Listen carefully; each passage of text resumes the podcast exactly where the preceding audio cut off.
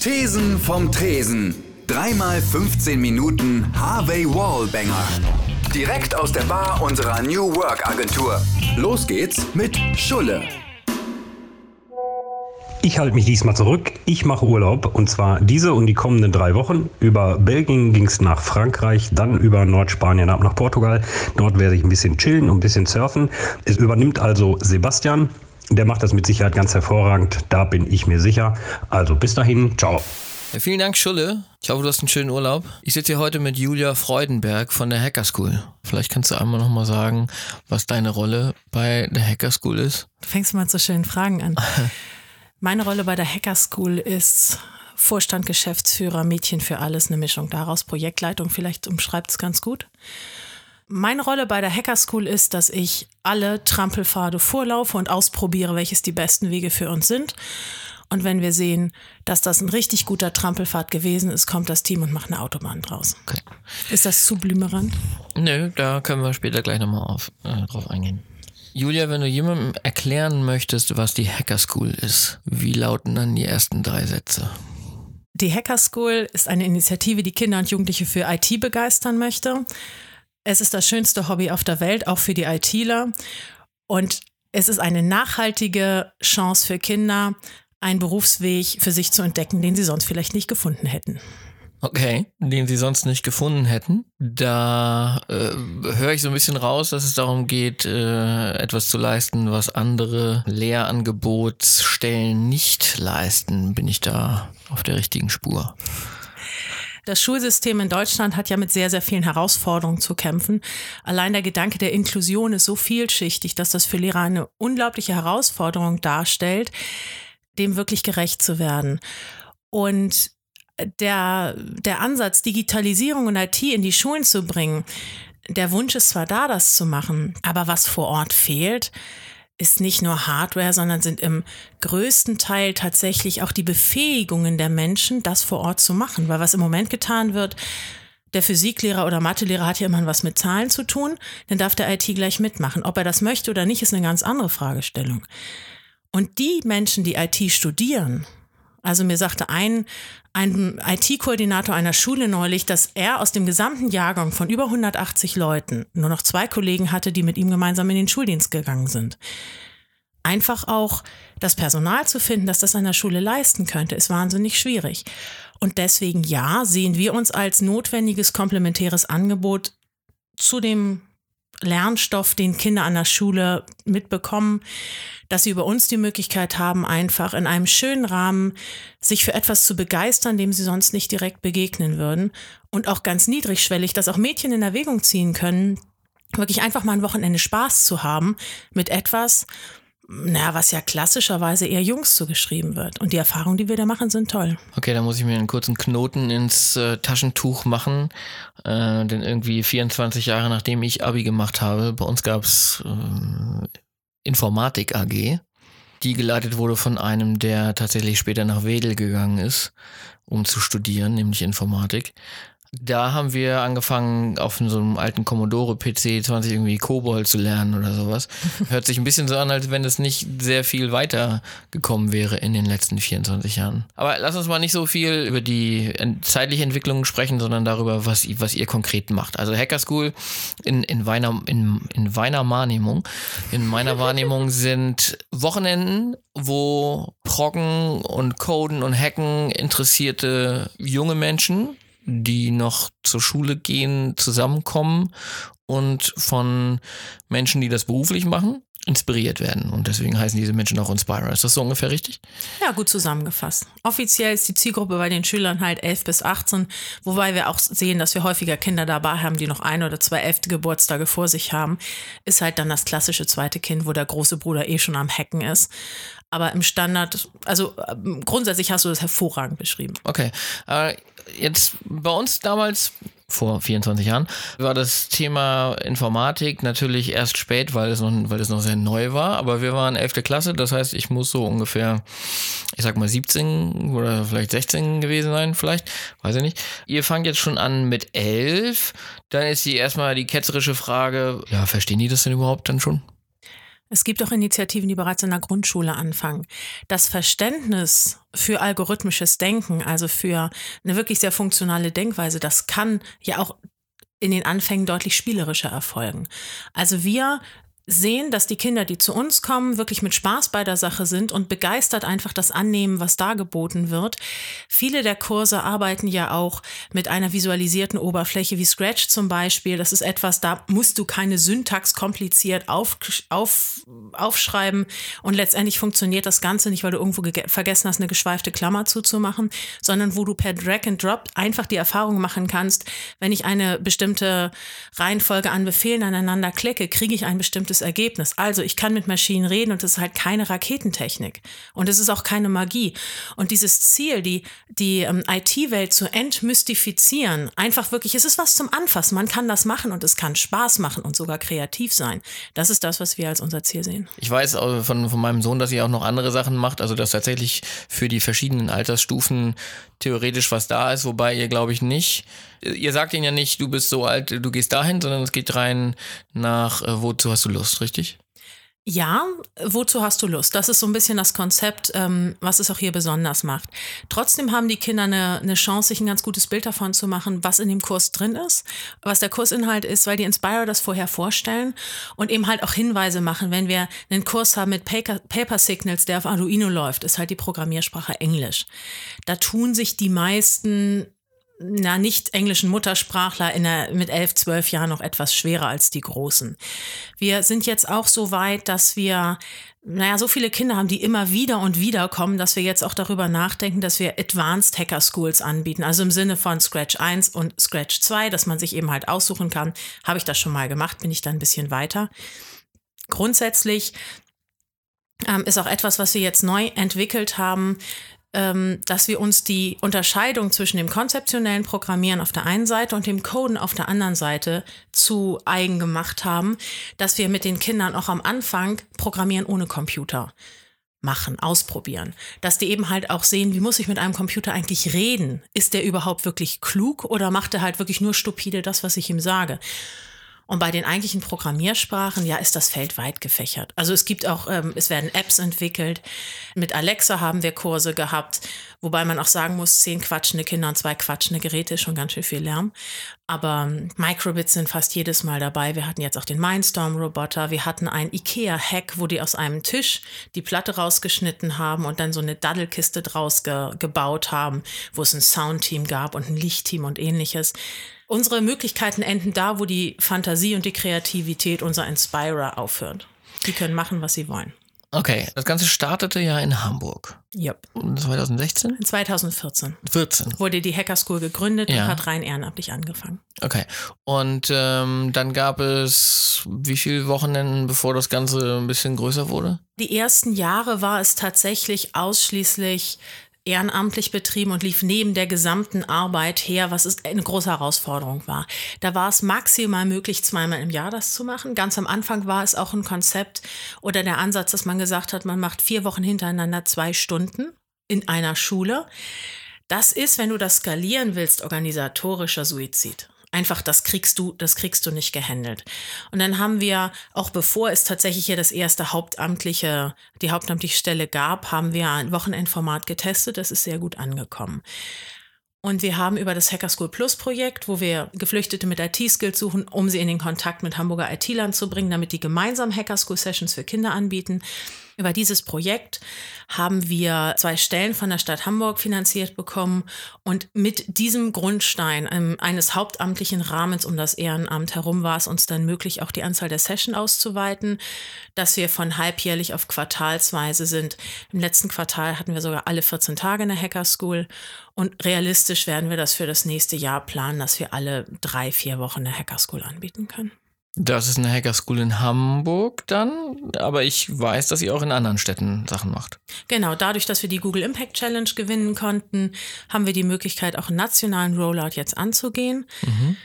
Mit dem Ergebnis, dass wir Ende des Jahres an die zehn Städte in Deutschland haben werden, in denen es Hacker Schools gibt. Die Hacker School kümmert sich darum, dass äh, Kinder, die ein Interesse am Computer haben oder an Programmieren, so in sagen wir mal weit gefasst, ein Angebot finden äh, hier, sowohl hier in Hamburg als auch in anderen Städten. Ein positiver Eingriff in, in das Lehrangebot der sonst dafür Zuständigen. Wie wird denn das aufgenommen? Der Bildungsföderalismus ist tatsächlich etwas, was durchaus eine Herausforderung birgt.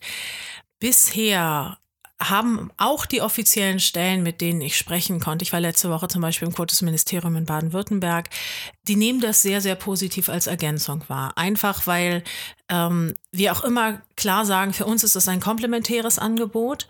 Wir sind mit unserer Verwurzelung in der Wirtschaft, auch wenn wir jetzt ein gemeinnütziger Verein sind, einfach auch mental nicht in der Lage, das unglaublich dicke Brett zu bohren, ins Schulsystem einzugreifen. Das ist weder unser Job noch im Rahmen unserer Möglichkeiten. Aber was wir tun können, ist die Energie, die wir haben und die Möglichkeiten und die Verbindung zu nutzen, dass wir eben halt aus der Wirtschaft heraus ähm, selber was dafür tun können, dass wir mit den Schülern, die die Fachkräfte von übermorgen ansprechen können, mit den Geflüchteten, die von heute oder vielleicht von morgen, je nach Schulungsbedarf, diese Wahrnehmung, die wir selber haben, dass es eben wirklich eine Komplementarität ist zu dem, was das Schulsystem anbietet, das wird bisher auch so mitgetragen. Grundsätzlich stelle ich mir das aber so vor, dass das doch du hast gesagt, dicke Bretter zu bohren sind, äh, dass man da aber am Anfang erstmal ja nicht so richtig weiß, wo man langgehen muss. Das ist ja nicht nur so, wenn man generell eine neue Firma hat oder ein neues Projekt äh, versucht zu starten, sondern dann noch irgendwas äh, in einem Gebiet, wo das Hoheitsdenken relativ klar ist und wo normalerweise Jahrzehnte etablierte Strukturen vorherrschen. Mit wundervoll vielen Hierarchien. Ja, du hast recht. Der Vorteil bei Hacker School ist, dass ähm, das originale Konzept zehn Kinder, zwei Inspirer gemeinsam ein Wochenende wirklich Begeisterung zu erzeugen, dass das erprobt ist, getestet ist und es ist einfach richtig gut. Und damit ergeben sich auch schon die Parameter, die ich letztendlich bespielen muss, wenn ich in andere Städte möchte. Ich brauche in der Regel eine Firma mit Räumlichkeiten und Zugang zu Inspirern. Ich brauche Ressourcen im Sinne von Hardware und ich brauche die Kinder.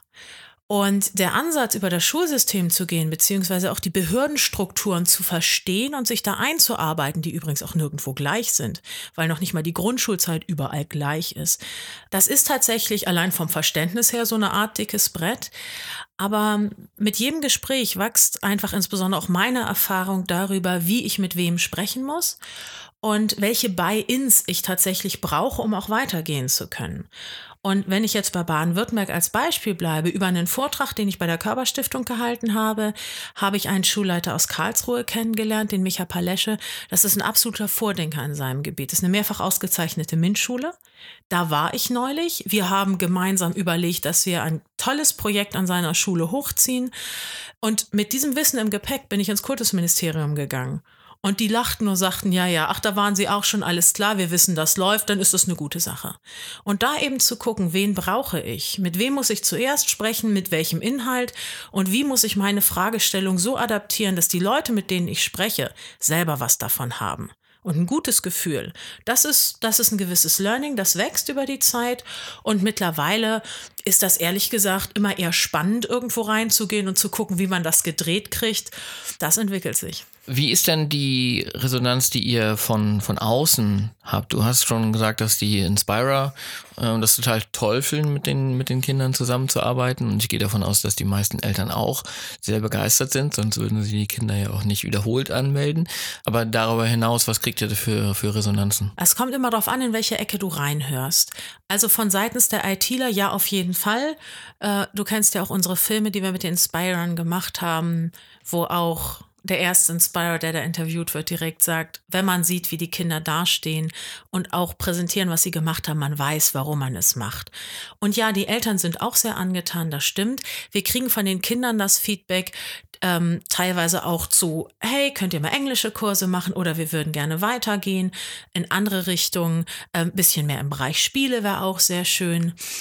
Wenn ich im Bereich der, ich sag mal, der, der erweiterten Schullandschaft unterwegs bin, ist das Feedback schon positiv. Auch so im Sinne von, ja, lassen Sie uns reden, wir gucken, wie wir das zusammen hinkriegen. Frenetische Begeisterung ist da, glaube ich, schlicht und ergreifend nicht vorgesehen, egal wie man das dreht. Ich denke, ein schöner Indikator ist, ähm, über den Zuspruch, den wir oder zu dem Zuspruch, den wir kriegen, dass auf jeder Netzwerkveranstaltung, die ich besuche, habe ich für mich die Auflage, ich stelle mich hin, sage, wer ich bin, für wen ich arbeite, was unser Konzept ist und stelle eine Frage. Es gibt immer intelligente Fragen, die man dann stellen kann. Und direkt danach habe ich fünf oder zehn Leute, die bei mir Schlange stehen, um die Karten auszutauschen. Und die Kontakte, die sich da ergeben, die sind unheimlich spannend und bringen halt eben auch komplett neue Bereiche hervor, wie eben der Gedanke mit, mit ähm, Straßenkindern zu arbeiten oder das in Erwägung zu ziehen. Da werden wir sehen müssen, was da überhaupt tatsächlich möglich ist, weil die Ertieler, mit denen wir arbeiten, sind keine Sozialarbeiter. Aber dazu schauen, was ist da möglich oder in andere Bereiche vorzudringen und sich neue Konzepte zu überlegen. Sowas entsteht aus diesen Netzwerkveranstaltungen und eben aus dem ganz positiven Feedback, was wir aus unterschiedlichen Ebenen auch aus der Politik zurückgespielt kriegen. Das finde ich ganz sympathisch, dass du jetzt die, so geantwortet hast und nicht äh, zum Beispiel den Besuch des Bundespräsidenten äh, zu Beginn des Jahres erwähnt hast. Das ist äh, sehr Understatement. Vielleicht kannst du noch ein bisschen darauf eingehen, was die Zukunft bringt. Du meinst meine Hackerschool Glaskugel? Ja. Es Vielleicht kannst du dazu was sagen. Es laufen im Moment ganz, ganz viele spannende Bereiche an. Einfach weil ich sehe, in dem Bereich, wo wir unterwegs sind, nachhaltiges Ehrenamt, nachhaltige Begeisterung und Zukunftsförderung für Kinder zu machen, trifft man ganz tolle Menschen. Und dadurch entwickeln sich sehr viele schöne Ideen. Was jetzt konkret kurzfristig kommen wird, ist unsere erste Pink Hacker School. Ich glaube, mein Kollege ist fast erblindet, als er den Karton mit den pinken T-Shirts aufgemacht hat. Die sind wirklich sehr, sehr pink. Wo wir über ein Frauennetzwerk in Berlin gehen ähm, mit dem Aufruf Bring Your Daughter im Sinne von Mütter mit Töchtern ein Wochenende. Oder es ist tatsächlich sind einige Stunden in Berlin dann, äh, mit denen wir programmieren. Ähm, ich habe zudem die Möglichkeit im November auf der Deaf IT Conference vor gehörlosen Programmierern auch die Hacker School vorzustellen, weil das zum Beispiel ein Bereich ist, ähm, den können wir so mit unseren normalen Mitteln nicht erschließen. Mit gehörlosen Kindern zu arbeiten übersteigt schlicht und ergreifend zumindest meine Fähigkeit. Da muss man sich ja schon sehr gut auch ausdrücken können mit anderen Mitteln als nur der Sprache. Da hoffe ich auch noch neue Zusammenarbeiten zu finden. Es wird, ob es dieses oder nächstes Jahr ist, ein großartiges Projekt mit einer Schule, ich erwähnte bereits Karlsruhe, ähm, geben, wo wir wahrscheinlich nach der größten Hackerschool aller Zeiten mit Chip im Juni die allergrößte Hackerschool aller Zeiten organisieren werden mit einer gesamten Schule, 300 Kinder. Das ist dann fünfte bis zehnte Klasse, zweizügig. Okay. Ich habe echt Respekt davor, aber wenn das funktioniert, es sind noch ein paar Stellschrauben, die wir drehen müssen, dann ist das auch etwas, wo du es im Schulkontext nicht im Sinne einer vollen Hackerschool anbieten kannst, aber wo du einfach sagen kannst, komm, so einen Teaser-Tag da reinzusetzen und auch etwas, was PR-wirksam ist, wo Unternehmen vielleicht auch Interesse haben, ihre Leute reinzuschicken und wo man einfach wirklich einen Unterschied machen kann. Das wird, glaube ich, auch nochmal ein ganz, ein ganz großes Projekt werden. Also ich bin gespannt. Die ganzen Kooperationen, die jetzt anlaufen, sind noch nicht spruchreif, aber im Sinne von, dass wir die Netzwerke enger zusammenziehen und dadurch hoffentlich mehr erreichen und auch Kinder erreichen, die normalerweise nicht in unserem klassischen Einzugsgebiet liegen denke ich, dass wir für die Hacker School große Schritte vor uns haben. Und auch das Konzept der Hacker School Plus, was mir persönlich auch ein ganz großes Anliegen ist, eben von dem Gedanken, okay, wir gucken, wie wir Geflüchtete in die Arbeitswelt integrieren können, zu erweitern im Sinne von, wie können wir den IT-Arbeitsmarkt erschließbar machen für Menschen, denen vielleicht nicht alles so zufällt, die vielleicht nicht den ganz geraden Bildungsweg haben und wie wir da eben halt wirklich Sachen noch austesten können und umsetzen können, dass diese Menschen auch den Weg in den Arbeitsmarkt finden. Und bei 55.000 freien Stellen wäre das, glaube ich, echt was, wovon alle profitieren würden. Super, super, ganz tolle Arbeit. Vielen Dank, es macht wahnsinnig viel Spaß. Wir haben auch eine ganz tolle Social Media Agentur, die uns super dabei unterstützt. Vielleicht möchtest du noch einmal sagen, wo man mehr Informationen zur Hacker School finden kann. Wir sind gerade dabei, unsere Website auch nochmal zu überarbeiten. Unter www.hacker-school.de findet man Informationen dazu. Wir sind äh, genau, auch wenn man nach dem Namen sucht, auf Xing vertreten. Äh, man findet uns auf Facebook, Hacker School ohne die Vokale. Wir sind per Twitter erreichbar und sind jetzt auch ganz neu auf Instagram, weil wir gelernt haben, dass Facebook eher noch von den Eltern verwendet wird und die ganzen Kinder auf Instagram unterwegs sind. Super. Dann hoffe ich, dass ganz viele der geplanten Kooperationen sich demnächst äh, mit positivem Ergebnis Abschließen lassen. abschließen, lösen. so schwierig. Toll, danke, dass du da warst. Danke dir. Weiter geht's mit Markus, Marcel und Raquel. Hallo. Oh, lange ist es her, oder? Es ist sehr lange her gefühlt. Ja. Christian, Dass wir schlag so- noch mal kurz den Ausschlag. Raquel hat ganz fiesen Ausschlag. Eincreme, Raquel. Wir sagen immer wieder Eincreme. Setz dich mal, sag mal nochmal den Ausschlag, Raquel. ist besser geworden, ne? Ist besser geworden. Schön. Wenn wir jetzt hier schon auf, auf Leuten rumhacken, kann ich auch eine gute Einleitung ein, einbringen. Hack, hacken, Hacker School. Ich dachte, du kommst jetzt mit Hacker School Plus oder so, wo wir schon auf Leute rumhacken. Flüchtlinge. Ist ja unser Thema heute, Hacker. Genau. Hacker School. Hacker School und Hacker School Plus. Hacker School Plus. Ja, das ist die Erweiterung der Hacker School. Und zwar damals hat man ja angefangen, äh, junge Menschen fürs äh, Programmieren zu begeistern und hat daraus auch noch ähm, die Hacker School erweitert im Sinne, dass man im Moment auch Flüchtlingen hilft, sich im Arbeitsmarkt zu integrieren und zwar Flüchtlingen mit IT-Hintergrund. Ja, dann haben wir genug über die Hacker School geredet. Vielen Dank für diesen. Einen außerordentlichen, Guten äh, ja, Input. effizienten und sachdienlichen Beitrag. Also ich kenne, also ich habe schon, schon mal gehört, dass es Hacker School Plus gibt, aber mich jetzt damit so noch nicht auseinandergesetzt. Aber die, die Hacker School, das Prinzip finde ich klasse, weil ich selber früher auch ja, oder wahrscheinlich ja wir alle irgendwie Technikunterricht hatten, aber halt sowas wie, wie baue ich eine PowerPoint-Präsentation und dann hat irgendwie, die Klasse kam dann teilweise nicht mit und dann hing man da wochenlang auf diesem einen blöden Präsentationschart rum. Ähm, und heute, wenn ich gucke, was die denn teilweise da für, für Sachen programmieren in der Hacker School mit 11, 12, 13 Jahren so, hm, nicht schlecht. Also krass. Der wirklich, äh, wo du das gerade sagst, mit PowerPoint-Präsentation bauen. Also vor 15 Jahren, als ich, warte, ich hole das Buch raus. Vor 15 Jahren, als ich angefangen habe, äh, meine Mediengestalter-Ausbildung zu machen, hatten wir wirklich in der ersten Stunde im Computerraum, sollten wir Word öffnen und dann hat uns der Lehrer erklärt, wie wir speichern. Also er hat gesagt, gehen Sie auf Datei, klicken Sie Speichern unter und speichern Sie das Dokument auf dem Server. Er hat auch immer Server gesagt. Und da kamen wir uns alle dann schon etwas verarscht vor, weil das, ich glaube, das ist so der Minimum an Anspruch, wenn du einen technischen Beruf aufnimmst, dass du schon weißt, wie man Dokumente speichert. Ja, aber ist krass. Du musst ja davon ausgehen, dass alle, die das machen, die Ausbildung, du musst ja auch die Leute abholen, die wirklich bei Null anfangen, ne? Und du musst diese, diese, diese Stufe musst du quasi über alle rüberstülpen, diese, diese Entwicklung, ne? Also müsstest du ja splitten und sagen, okay, ähm, für die Fortgeschrittenen mache ich das. Und für Aber die Anfänger. Ich glaube, sowas ist tatsächlich etwas, was äh, eigentlich in der Schule gegeben sein müsste. Also wir, wir kennen alle noch den Computerraum mit den zehn klobigen Riesenkästen.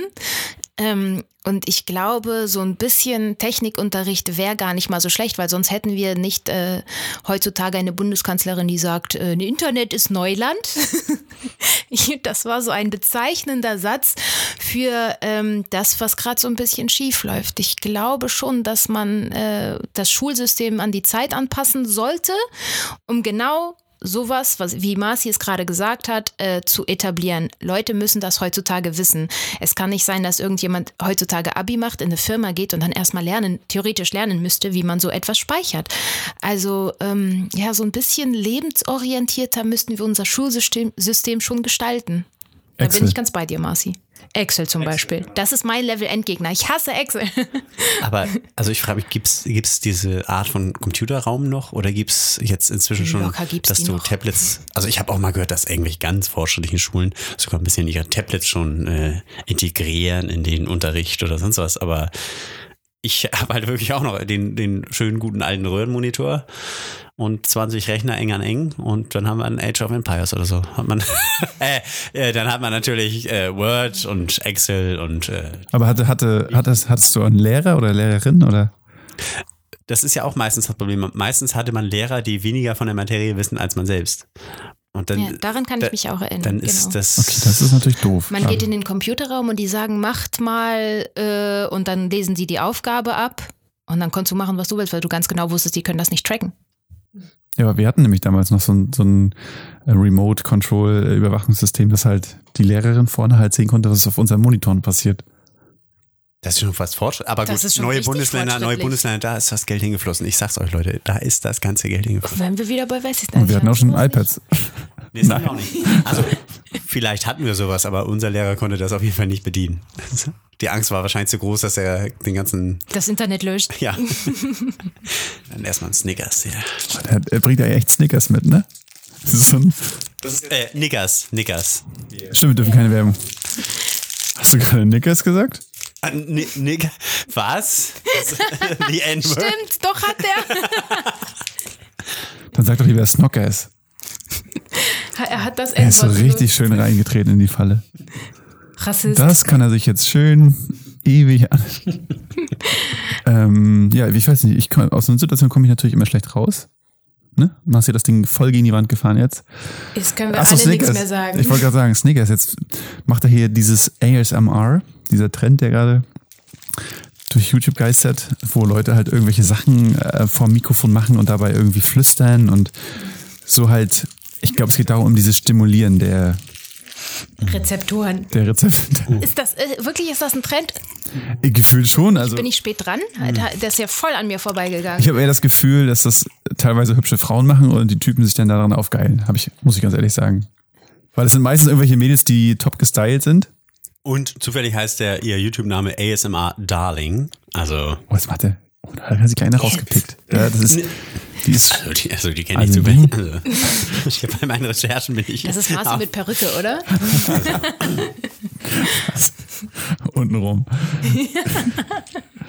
ja, und da, und dann krascheln die, knacken so mit ihren Fingernägeln auf die Mikrofon rum und essen Bananen teilweise und schmatzen. Es gibt auch Leute, die schmatzen einfach nur ins Mikrofon. Oh, ich habe alles falsch gemacht, ne? Und damit verdienen die locker mehr als wir alle würdest auch, zusammen, du oder? würdest, glaube ich, auch ein gutes, gutes Darling. Ich mach das. Ich habe mir schon so oft vorgenommen, dass e endlich mal Influencer werden oder YouTuber oder irgendwas. Also ich hätte alles äh, lieber gemacht, als Jura zu studieren. Irgendwie Scheiß, war das das kriegen wir, glaub ich, wirklich das wirklich hin. Schlimmste, Raquel, wir was bringen dich groß raus. Ja, Guck mal, hier, hier so ein bisschen die Nase auf jeden Fall ein bisschen nochmal, also das kriegen wir alles hin, wir können ja da ein das bisschen was Gesicht rausnehmen. verändern, Und sonst, du bist ja, Beauty-OPs, dann geht's auch.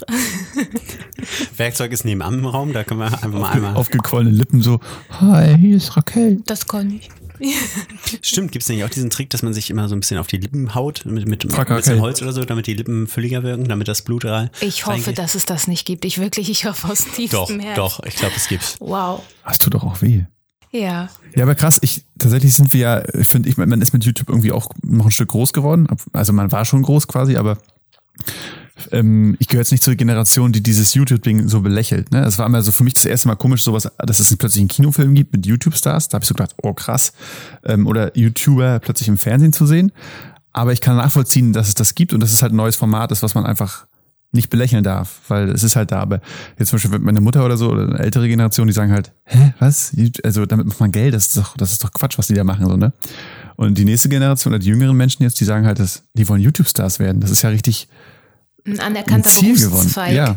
Was ja durchaus, wenn du es gut machst, finde ich auch respektabel ist, wenn Leute da guten, guten Content erzeugen, ne? Ja, ich glaube, uns äh, ist das so ein bisschen fremd, weil man, wir haben noch so Nachzüge von dieser Generation. Es entsteht nichts, man produziert nichts, man schafft keinen Wert durch das, was man tut. Und das finden wir, glaube ich, noch befremdlich. Die nächste Generation hat das dann ja gar nicht mehr. So, also für dass, dass Arbeit irgendwie etwas, etwas äh, wert sein muss oder erstellen muss oder irgendwie sowas, das haben die ja gar nicht mehr, weil so ein YouTube-Kanal ist durchaus sehr, sehr viel Arbeit und das weiß ich auch. Und wie du gesagt hast, ich finde, das ist schon ein anerkannter, respektabler Berufszweig, wenn da irgendwie Content hintersteht. Was ich noch sehr befremdlich finde, ist so dieses, womit verdienst du dein Geld? Ich esse Bananen vor Kameras. Aber ich meine, im Prinzip, für uns ist es ja, für uns ist es auch nichts anderes als äh, damals, wenn du im Fernsehen irgendwie deine Stars hattest oder was weiß ich. Also, das ist für die jetzige Generation halt, YouTube ist ja quasi jetzt, sag ich mal blöd, Fernsehen. Ja. on demand. Also du entscheidest, wann du was irgendwie gucken willst. Und deshalb, da hast du natürlich auch deine Leute, die du irgendwie sympathischer findest oder nicht. Und das ist im Prinzip nichts anderes als jeder äh, Fernsehmoderator. Also ein Kai Pflaume oder was weiß ich, hätte zur jetzigen Zeit auch auf YouTube berühmt werden können oder was. Also Ja, aber ich glaube, da ist der Unterschied. So ein, so ein Fernsehstar spielt in Filmen mit oder hat, oder unsere Stars von damals, die haben Musik gemacht oder Filme oder Fernsehsendungen oder etwas moderiert oder was auch immer. Ich glaube, das ist genau der Knackpunkt. So ein YouTuber, moderiert seinen eigenen Content. ja, stimmt auch. Ja, so habe ich das noch nicht gesehen. Aber man guckt irgendwie, also ich gucke ab und zu mal YouTube so und ich, man kennt auch so ein paar akt- aktuelle Trends oder zumindest kriegt man halt was mit, wenn man mal auf YouTube unterwegs ist jeden Tag. Ähm, dass es auch, finde ich, immer wenig Vorbilder gibt. Also klar, jeder kann seinen Content erzeugen und so zeigen, das bin ich. Wem es nicht passt, der kann sich gerne verpissen, so ungefähr. Äh, Und Leute feiern das dann ab, dass die Leute sich so zeigen, wie sie sind, so rotzig und teilweise auch frech. Ähm, Und ich vermisse manchmal, also es gibt welche, wo ich sage, cool, das, das könnten auch Vorbilder sein, ne? Dass man sagt, dass die Jugend, die das oder die Jugendlichen oder junge Menschen, die sowas gucken, dass sie sagen, cool, ich finde das gut, wie der sich engagiert oder der macht was aus seinem Leben oder der ist irgendwie aktiv, was was weiß ich, dass sie so ein bisschen aufschauen, ne? Aber wenn man dann teilweise irgendwie sich das reinzieht, dass da Leute irgendwie gerade so im Fitnessbereich irgendwie ähm, ihre Fitnessprodukte verkaufen, ohne dass die Leute wissen, wie sie das anwenden müssen oder keine Ahnung, ihr müsst unbedingt alle super die Tiere werden und die Jugendlichen und jungen Menschen denken dann, oh, jetzt kaufe ich mir da irgendwelche Sachen, weiß gar nicht, was die genau machen. Ich meine, klar, die, machen, die, die machen damit ihr Geld, die YouTuber, ich kann es auch verstehen. Aber dann fehlt mir immer so dieses Bewusstsein dafür, was passiert eigentlich mit dem Content, der da halt gezeigt wird, ne? Für die ist es halt ein Beruf, so, die sagen halt, ja, ich, die müssen es ja nicht kaufen, kann ich auch verstehen. Ähm, andererseits formst du damit ja auch ein bisschen den Nachwuchs. Ja, absolut. Ich glaube irgendwie auf, aufgrund dessen, du hast ein sehr wichtiges Beispiel genannt, haben wir irgendwie in zehn Jahren einen Haufen nierengeschädigter Leute, weil sich jetzt alle Proteine pfeifen ohne Ende und die wenigsten wissen, dass ein Abbauprodukt von Protein in der Niere äh, Ammoniak ist und dass man entsprechende Mengen Wasser zu sich nehmen muss, um das dann irgendwie aus dem Körper zu spülen. Und da, du hast, ein, ja genau, du hast einen echt wichtigen Punkt. Da pfeifen sich jetzt alle haufenweise Proteine rein. Auch in der ne, Marketing ist ja sofort drauf angesprungen. Jetzt gibt's ja alles irgendwie Protein angereichert und in 10, 20 Jahren haben wir das nächste Problem. Da sind die Kassen überlastet mit Nierenpatienten. So. Weil genau, ich habe den Content aufgenommen. Die Person hat da irgendwie ihre Proteinriegel abverkauft und die Leute pfeifen sich da irgendwie fünf von am Tag rein, denken, geil, jetzt kriege ich heftige Muskeln und Nierenschaden. Aber gut, das, das wird halt nicht gesagt. So. Ist ja nicht mehr deren Aufgabe. Also, du hast schon recht. Aber es müsste ja auch irgendwann dieses ganze, also das sind wir jetzt schon beim Influencing, Influence, Influencering, bei den, bei den Influencern, ne, dieses, also ich stelle ein Produkt vor, das ist super toll. Und ich hoffe ja, dass die Leute jetzt auch mittlerweile schon, dass es gar nicht mehr erreicht, die Leute, weil wenn Leute irgendwas in die Kamera halten, da steht ja drüber bezahlte Werbung oder bezahlte Partnerschaft. Das ist ja dann auch irgendwie kein Influencer mehr. Also es ist dann wirklich Werbung. Ich finde dieses Wort, ich kann es nicht mehr hören. Also klar, es wird auch oft benutzt. Aber jeder von uns im Alltag ist doch eigentlich auch, wenn du so willst, ein Influencer. Wenn ich jetzt zum Beispiel im Bus irgendwie, keine Ahnung, ein Rollstuhlfahrer will in den Bus und ich mache diese Klappe auf, anstelle dass der Busfahrer jetzt nach hinten kommt, bin ich ja in dem Moment auch ein gutes Beispiel, bin ich ja eigentlich auch ein Influencer, oder? Also eigentlich sollte man ja nicht zu irgendjemandem aufschauen und sagen so, oh, was der macht, ist cool, sondern jeder von uns in diesem Land ist ja eigentlich jeden Tag irgendwo oder kann ein Influencer sein. Das ist ja schon eine richtige. Metaebene.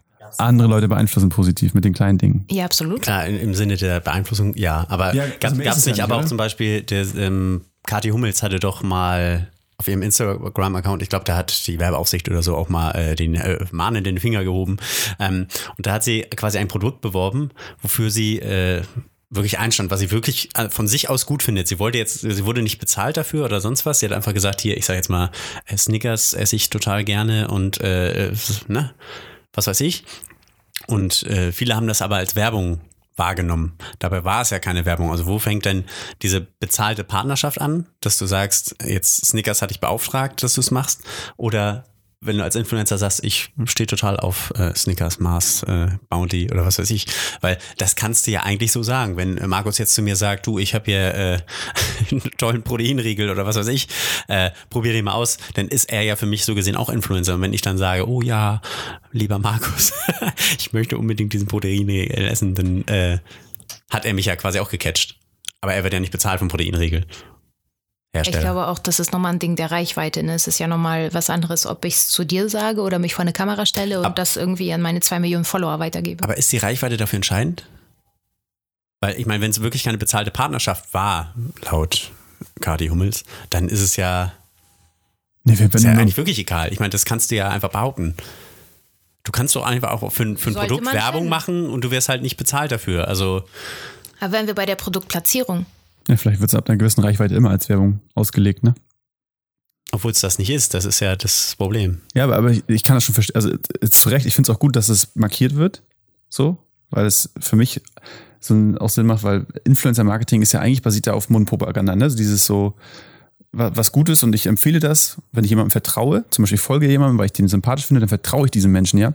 Und wenn er Geld dafür kriegt, dieses Produkt einfach in die Kamera zu halten, ich gehe aber davon aus, dass er das selber gut findet, kaufe ich mir es auch. Ob es dann letztendlich gut ist oder so nicht, das weiß ich ja nicht.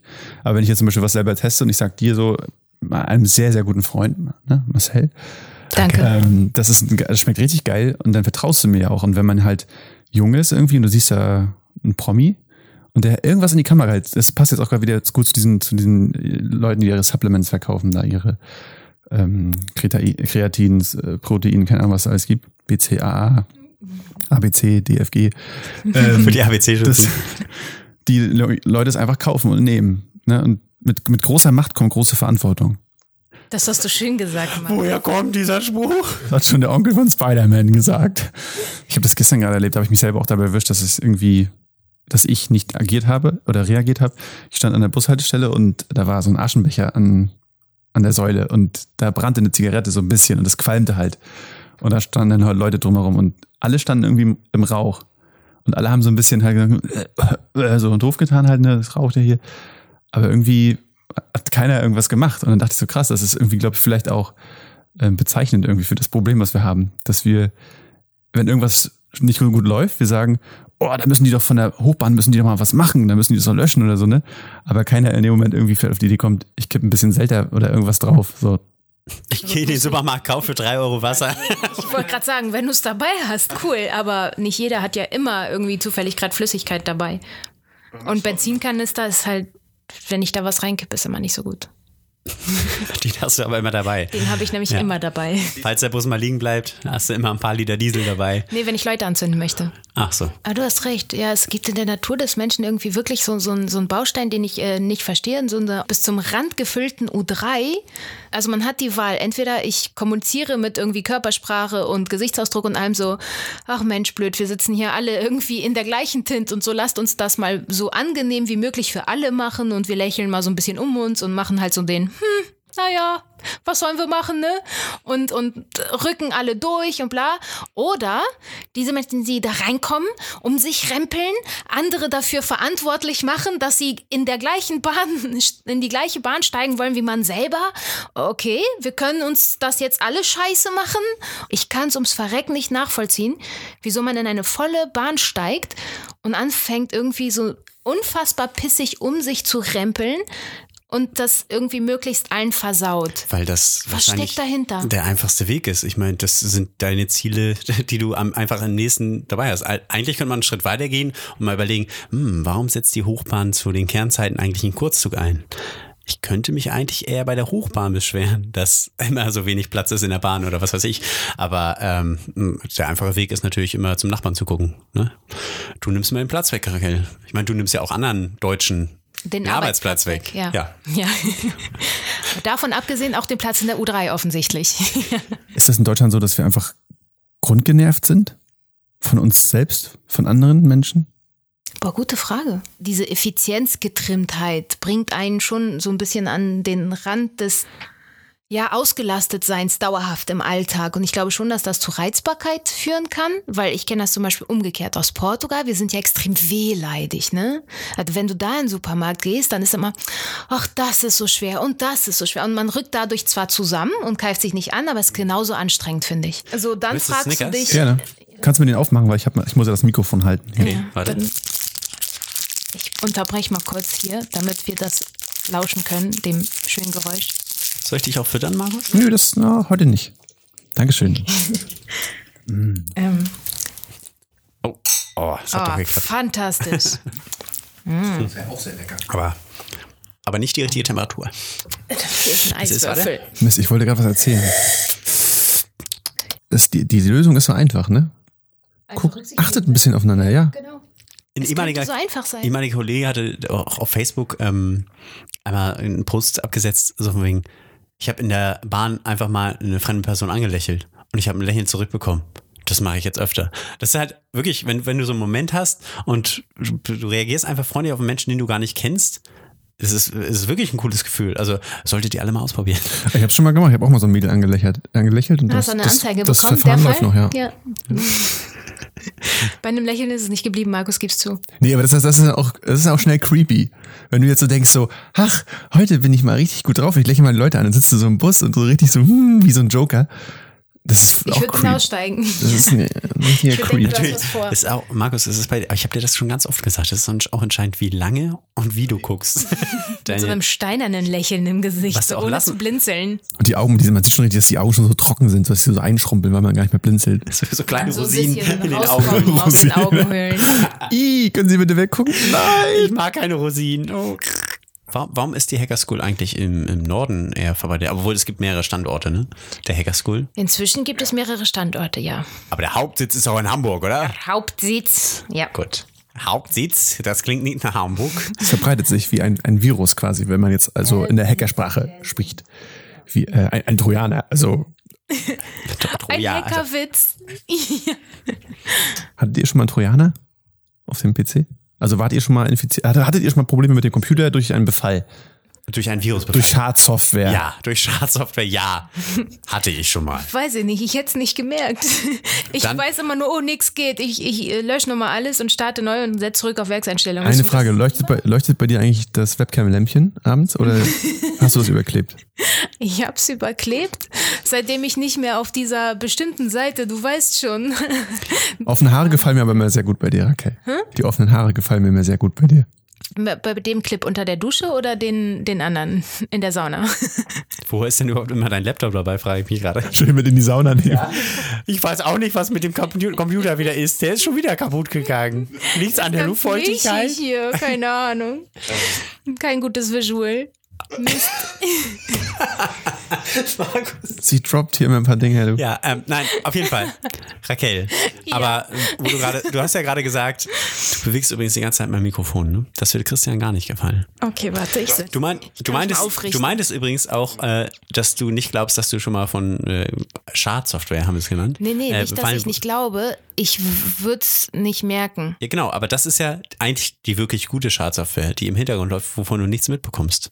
Also, Genau. was heißt gut? Also, nicht gut in deinem Sinne, also gut im Sinne der, des. Ist dein Konto, ist dein Konto regelmäßig leer? Schadsoftware. Ich sag dir Das ist am Merksatz. Ist dein Konto regelmäßig leer? Schadsoftware. Okay, Christian ist da, wir müssen den Schluss machen. Au, Christian, au! Weiter im Takt mit unserem Guitar Hero Sebastian. Sebastian übernimmt diesen Monat nicht nur den Podcast von Schulle, seinen eigenen üblichen Part zieht er selbstverständlich auch durch. Zu Gast hatte einen der Gründer der Hacker School, Andreas Ollmann, und dieser hat Anfang des Jahres den Bundespräsidenten Frank-Walter Steinmeier persönlich in den Büroräumen der Ministry Group begrüßen dürfen, im Namen der Hacker School. Andi, was mich interessiert, ist, wie das sich anfühlt, wenn man plötzlich einen Anruf vom Ministerium bekommt und die fragen, ob man mal Zeit hat. Ja, das fühlt sich total schräg an, vor allen Dingen, wenn dieser Anruf äh, sozusagen nicht live kommt. Es war ja auch nicht das Ministerium, es war die Senatskanzlei hier aus, aus Hamburg. Und es war halt so, wir haben bei der, bei der Hacker School zu der Zeit immer äh, nur einen Anrufbeantworter angehabt, weil wir halt äh, gar nicht in der Lage waren, das Telefon rund um die Uhr zu besetzen. Und ähm, wir haben diesen Anrufbeantworter, das ist ein virtueller Anrufbeantworter in einer virtuellen Telefonanlage. Äh, der hat die grandiose Funktion, dass Anrufe, die da draufkommen, werden automatisch in Text übersetzt und per Mail geschickt. Das, was mittelprächtig gut funktioniert. Da kriegt man manchmal sehr, sehr lustige Mails und fragt sich, hat das wirklich jemand gesagt? Und in diesem Fall kam halt eine Mail, in der irgendwie sowas drin stand wie Senatskanzlei, Bundespräsident, Rückruf, Besuch. Und ganz viel Kauderwelsch drumherum, wo man so dachte, das ist ja interessant. Was hat denn derjenige wohl wirklich gesagt? Und dann habe ich mir eben diesen, diesen Soundfile an, angehört. Und tatsächlich war dieser Text sehr gut übersetzt worden, weil es war wirklich, guten Tag, hier ist die Senatskanzlei der Hansestadt Hamburg. Es geht um den Besuch des Bundespräsidenten. Bitte rufen Sie uns nochmal zurück. Ich erinnere mich, du bist irgendwie in einen Termin reingekommen Richtig. und hast gesagt, ich habe hier was ganz Komisches gerade Das war super schräg. Also das war echt so, äh, wo ist denn jetzt hier die versteckte Kamera und was, wer will sich denn jetzt gerade den Spaß mit uns machen? Und äh, das war also insofern eher, war das vorherrschende Gefühl war eher Unglaube und äh, ich suchte nach der Kamera sozusagen. Kein Spoof-Anruf, sondern ein tatsächlicher Anruf. Kam Ja. wirklich, wirklich von der Freien Hansestadt Hamburg aus der Senatskanzlei. Und ähm, ja, es war die? tatsächlich so, dass die, das Bundespräsidialamt hier in Hamburg angerufen hatte und gesagt hat, dass äh, Herr Steinmeier samt Frau bei ihrem äh, Antrittsbesuch durch die Länder dann unter anderem halt auch gerne die Hacker School angucken wollen. Und ähm, das sorgte dann wohl da erstmal für relative Aufregung, weil die gar nicht wussten, dass es eine Hacker School in Hamburg gibt was das überhaupt ist. Und deswegen haben sie dann erstmal recherchiert, haben dann unsere Website gefunden, haben dann auch gelernt, okay, wir machen gar nichts Böses, wir machen was Gutes. Wie schön ist das denn? Es geht um Kinder und IT. Und haben uns dann eben angerufen und diesen, diese Nachricht hinterlassen. Und dann haben wir äh, telefoniert und also ich habe dann diese Frau, ich weiß gar nicht mehr, wie sie hieß, zurückgerufen. Und wir haben darüber gesprochen, was jetzt passieren müsste. Wir hatten ein bisschen die äh, Herausforderung, dass wir zum Zeitpunkt des Telefonats, das war Ende 2017, äh, noch in unserem alten Büro wohnten und aber schon wussten, dass im Januar oder Februar, wenn der Termin, der war noch nicht hundertprozentig geplant, aber wenn dann der Bundespräsident kommt, wir dann da nicht mehr wohnen würden, wo wir zu dem Zeitpunkt mit der Firma gewohnt haben, sondern halt umziehen würden. Das hat es ein bisschen komplizierter gemacht, weil ich dann gelernt habe, so ein Bundespräsident, der kommt nicht einfach vorbei und sagt, guten Tag, hast mal einen Kaffee und dann setzt man sich hin. Da gibt's halt vor Ort Begehungen vorher von Bundeskriminalamt, äh, Hundestaffel, die nach ähm, Sprengstoff schnuppern, also die Hunde, nicht die Hundeführer. Äh, das Landeskriminalamt kommt vorbei, die Senatskanzlei kommt vorbei, das Bundespräsidialamt kam vorbei und so weiter. Wo ich dann gesagt habe, okay, das wird schwierig, weil ihr könnt euch unser heutiges Büro angucken, aber im Januar sind wir nicht mehr da. Und dann meinten die, das ist ja doof, weil wir müssten ja das Neue eigentlich angucken. Wir könnten nur mal versuchen, den jetzigen äh, Mieter sozusagen äh, zu erreichen und zu fragen, ob der uns noch in sein Büro jetzt schon reinlässt, damit äh, eure Kollegen sich das alles mal angucken können. Das ging zum Glück. Genau, wir haben damals, das war Mitte Dezember, habe ich dich am Tag darauf äh, erwischt und wir haben auch einen Kaffee getrunken und äh, du hast ein bisschen in mein iPhone gesprochen, wie dieser Tag so für dich war und äh, da hören wir jetzt mal rein. Was wären so die ersten Gedanken, die mir in den Kopf kommen? Das erste war, natürlich haben sie ihre Timeline nicht eingehalten, sondern haben dann irgendwann morgens geschrieben, aha, 13.30 Uhr wird doch schwierig, weil wir haben noch einen Termin von gestern, den wir nicht geschafft haben, müssen wir heute noch reinschieben und deswegen wird es ein bisschen später, so vielleicht 14, 15 oder 14.30 Uhr. Und das ist schon schräg, wenn so ein schwarzer, klimatisierter Kleinbus vorfährt und da steigen eine Menge Leute aus. Einige von denen siehst du sofort an, ihr habt keinen normalen Beruf, weil die tragen halt so schlank geschnittene schwarze Anzüge mit schlank geschnittenen schwarzen Krawatten und haben äh, den besonderen Blick, den man hat, wenn man äh, permanent darauf trainiert ist, die Umgebung zu scannen. So wie bei äh, Men in Black oder so, wenn dann die Jungs um die Ecke kommen und die FBI-Karte zeigen oder sowas. Hier stand jetzt halt drauf, äh, das wäre Herr Schulze gewesen. Ich glaube, das ist ein Tarnname, weil Herr Schulze ist Kriminalhauptkommissar im Bundeskriminalamt, äh, Vorauskommando Bundespräsident. Steht auf seiner Karte, was ich, was ich richtig geil finde. Das war diese erste Begehung Mhm. ähm, und dann durfte man, ich glaube, ab Anfang Januar äh, auch offiziell drüber sprechen. Ähm, dann gab es, glaube ich, noch eine zweite Begehung. Oder täuscht mich da? Nee, das tatsächlich nicht, sondern dann ähm, war das an dem Tag selbst. Ich muss gerade gestehen, ich weiß gar nicht mehr, das war Ende Januar, meine ich, war dann der Besuch. Ich glaube im Februar. Oder, oder im Februar. Tatsächlich habe ich gerade Blackout, wann das genau war. Aber an dem Tag selbst war dann nochmal ähm, eine Vorabbegehung sozusagen, aber nicht nochmal ein paar Wochen vorher, sondern direkt an dem Tag. Dann kam tatsächlich nochmal die Hundestaffel. Ähm, dann vorher mussten wir alle Leute, die an dem Tag äh, im Büro sind, äh, als Excel-Tabelle nach Berlin schicken zum BKA, damit die alle geprüft werden können. Es wurde vor der Tür alles abgesperrt mit diesen Tensatoren heißen die, habe ich jetzt gelernt. Diese Dinger, mit denen man im, im Flughafen, Flughafen auch die, die Schlangenlinien ab, absperrt, Presseakkreditierungseingang äh, vorbereitet und ach Gott, was auch alles. Und äh, dann, äh, nachdem alles geprüft war, alle Türen versiegelt waren, die keiner mehr aufmachen durfte, wir mussten ein Büro leer räumen, damit im Notfall, falls irgendwas ist, der Bundespräsident spontan arbeiten kann. Dann kam als erstes ähm, der damals noch Bürgermeister von Hamburg, äh, seiende Olaf Scholz an. Ziemlich cool drauf irgendwie. Also fand ich ganz, ganz überraschend. Ich habe natürlich erstmal so gedacht, uh, erster Bürgermeister und hier jetzt den, lerne ich den mal kennen. Das war total entspannt, kam raus, grinste, sagte, das ist ja schön hier, was ist das für ein Haus? Und erzählen Sie mal. Und irgendwann kam dann der Personenschützer rein. Ich habe gesagt, der sieht immer aus wie äh, Agent Smith von der Matrix, also mit diesem Kringelband im Ohr und so. Und der kam halt rein, hielt die Hand ans Ohr und sagte, okay, ich höre gerade, der, die Kolonne vom Präsidenten fährt los. Und dann habe ich gesagt, von wo kommt denn der? Und da kam er, glaube ich, von, vom Rathaus oder sowas. Und dann meinte ich, ja, da dauert das ja ein paar Minuten, hier ist immer viel Verkehr. Und habe dann natürlich gelernt, für eine Kolonne eines äh, Präsidenten ist nie viel Verkehr. der kam also relativ, relativ sofort, dann waren, waren sie dann hier. Die fahren auch nicht 20 wahrscheinlich. Äh, Die fahren nicht 20, nee, genau. Es war also so eine richtige Kolonne, wie man sich das vorstellt, mit weißen Mäusen, also Motorrädern vorne weg und, und Peterwagen, wie es so schön heißt, und dann Mannschaftswagen hinten dran und äh, ein schwarzer Mercedes-Bus mit verdunkelten Scheiben und äh, drei, vier Limousinen, davon eine mit, äh, mit Fahne vorne dran und all sowas. Und dann habe ich eben zu, zu Scholz gesagt, oh, jetzt müssen wir ja begrüßen. Wollen Sie das machen? Weil das ist ja quasi, er besucht ja die Stadt Hamburg.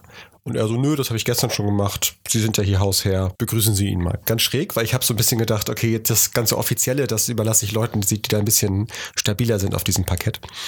Ähm, ich habe dann ganz kurz vorher, als sie ausgestiegen sind, äh, ist mir noch eingefallen, dass da ja Bundespräsident und Gattin gerade aus dem Auto kommen und habe mich auf meine Erziehung besonnen und habe dann zuerst natürlich die Dame begrüßt und dann, äh, dann ihn. Das sieht man auf den Videos auch noch, wie ich gerade die Hand ausstrecken will in Richtung Herr Präsident und dann noch so ganz schnell nach links rüber gehe und natürlich erstmal, wie es sich gehört, die Dame begrüße. Ja. Aber insgesamt war das total nett. Das war wirklich wie ein Besuch von Freunden. Also ich fand das ganz, äh, ganz beeindruckend. Ich hatte ein Bild im Kopf natürlich von, oh Gott, oh Gott, da tragen, da, da besuchen dich Würdenträger sozusagen und ganz das höchste Amt im Staate.